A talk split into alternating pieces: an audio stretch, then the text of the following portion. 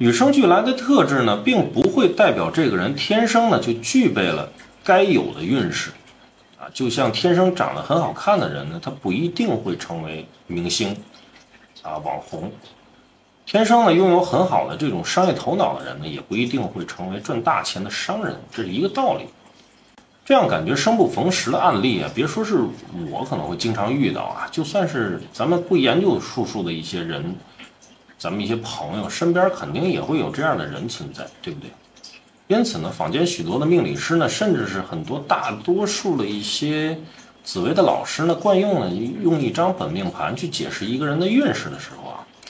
例如你的这个本命夫妻可能会有破军啊，有的命理师可能会说你的感情呢一生都会不顺利，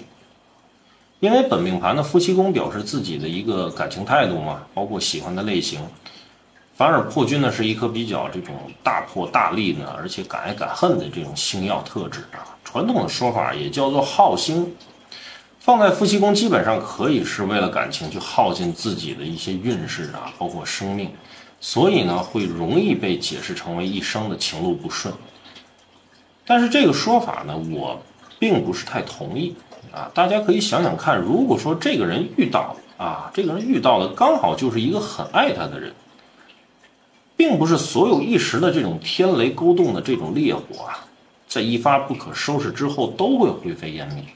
如果说树林够大，那么火是不是还可以一直烧下去，对不对？所以呢，重点在于这个人是否有足够的资本来烧这把火。资本呢，会来自于哪里呢？你的运气的好坏与否，占据了很大一个部分。所谓运气呢，可以简单的解释为。